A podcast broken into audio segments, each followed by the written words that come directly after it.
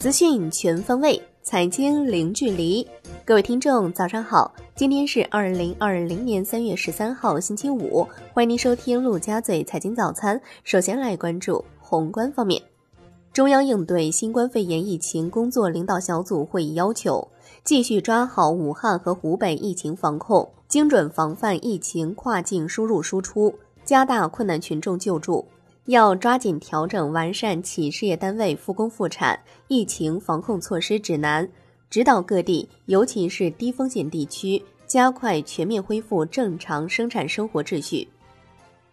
中办国办印发通知，组织二十九个工作组开展复工复产情况调研。国务院发布关于授权和委托用地审批权的决定。将国务院可以授权的永久基本农田以外的农用地转为建设用地审批事项，授权各省、各自治区、直辖市人民政府批准。首批试点省份为北京、天津、上海、江苏、浙江、安徽、广东、重庆。试点期限一年，具体实施方案由试点省份人民政府制定，并报自然资源部备案。国家卫健委表示，总体上，我国本轮疫情流行高峰已经过去，新增发病数在持续下降，疫情总体保持在较低水平。中国工程院院士钟南山表示，当前应当注意加强对输入患者管控，呼吁各国响应世卫组织号召，对新冠肺炎疫情进行国家层面干预。随着疫情严重国家重视程度的提高。六月份结束疫情是可以期待的。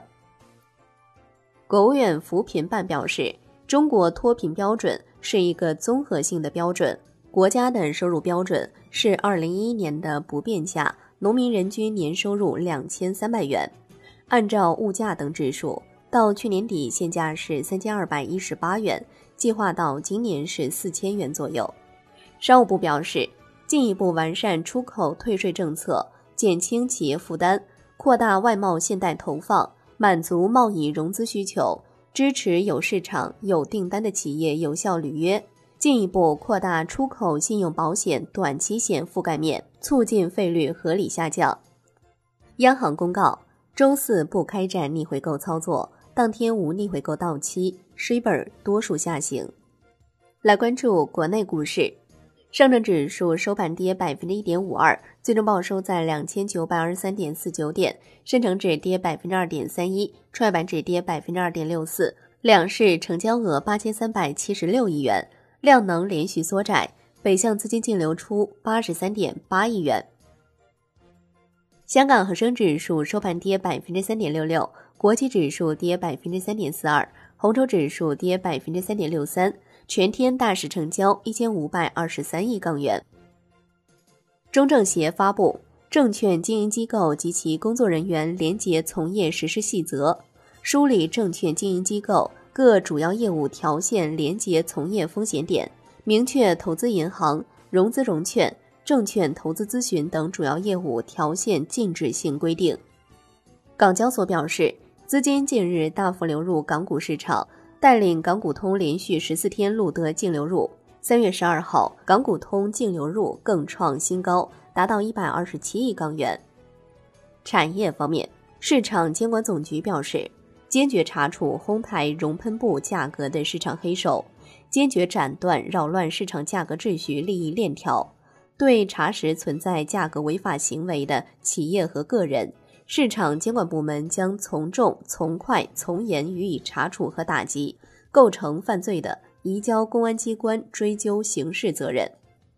中汽协发布数据，中国二月汽车产销二十八点五万辆和三十一万辆，同比下降百分之七十九点八和百分之七十九点一。新能源汽车产销分别完成一万辆和一点三万辆，同比下降百分之八十二点九和百分之七十五点二。预计随着二月下旬企业逐步复工复产，三月汽车产销将比二月会有明显的增长。中汽协提出汽车行业稳增长等相关政策建议，包括调整对企业双积分的考核，延缓国六达标车型 （ETC） 等政策要求，继续大力发展新能源汽车产业。此外，尽快出台政策，激发消费潜力，包括限购地区适当增加汽车号牌配额、解禁新能源汽车限购、调整小排量乘用车购置税率、出台汽车下乡促进消费政策等。海外方面，世卫组织每日疫情报告，截至欧洲中部时间十二号十时，北京时间十二号十七时。中国以外，新冠肺炎确诊病例较前一日增加六千七百零三例，达到四万四千零六十七例。中国以外，死亡病例较前一日增加三百一十例，达到一千四百四十例。全球范围内，新冠肺炎确诊病例较前一日增加六千七百二十九例，达到十二万五千零四十八例。死亡病例较前一日增加三百二十一例，达到四千六百一十三例。纽约联储宣布了至少1.22万亿美元的资产购买计划，提供价值5000亿美元的三个月回购操作，外加5000亿美元的一个月市场操作，以及在两周内完成至少2200亿美元的操作。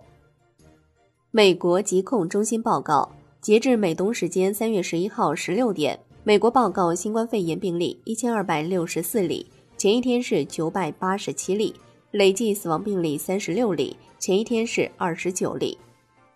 人民日报海外网报道，意大利新增两千六百五十一例新冠肺炎确诊病例，累计确诊一万五千一百一十三例，新增死亡病例一百八十九例，累计死亡一千零一十六例。菲律宾总统杜特尔特十二号宣布，为防控新冠肺炎疫情，三月十五号至四月十四号间将封城。菲律宾国内航班和船只均禁止前往和离开菲律宾首都区域。马尼拉市内所有学校停课至四月十二号。欧洲央行维持主要再融资利率于百分之零不变，存款基制利率于负百分之零点五不变，边际贷款利率于百分之零点二五不变。来关注国际股市，美国三大股指收盘跌幅均超百分之九点四，跌入技术性熊市。并创一九八七年十月以来最大单日跌幅。截至收盘，道指跌百分之九点九九，标普五百指数跌百分之九点五一，纳指跌百分之九点四三。美股盘中触发本周第二次熔断，美股暂停交易十五分钟，这是美股史上第三次熔断。欧洲斯托克六百指数收跌百分之十一，创史上最大跌幅。德国 D X 指数跌百分之十二点二四。法国 C C 四零指数跌百分之十二点二八，英国富时一百指数跌百分之九点九六，意大利富时指数收盘大跌近百分之十七，创纪录最大跌幅。巴西股指暴跌百分之十四点七八，加拿大基准股指收跌百分之十二点三，创纪录最大跌幅。商品方面，COMEX 黄金期货收跌百分之四点零四，COMEX 白银期货收跌百分之五点七三。New Max 原油期货收跌百分之六点零三，布油跌百分之八点二四。伦敦基本金属普遍下跌，LME 期铅收平。国内期市收盘多数下跌，能化品领跌，基本金属全线下跌，农产品多数下跌，黑色系则多数上涨，锰硅涨逾百分之一。债券方面，国债期货小幅收跌，十年期主力合约跌百分之零点一三。银行间现券收益率上行一到四个基点，隔夜回购利率大幅下行逾四十个基点，再度回到百分之二关口下方。美债收益率多数下跌。最后来关注外汇方面，周四在人民币对美元十六点三十分收盘价报六点九八四零，人民币对美元均价调贬二十九个基点，报六点九六四一。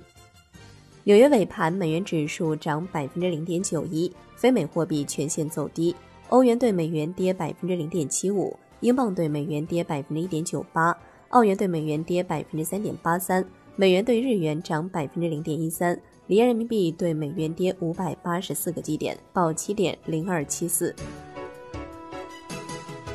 好的，以上就是今天陆家嘴财经早餐的精华内容，感谢您的收听，我是夏天，下期再见喽。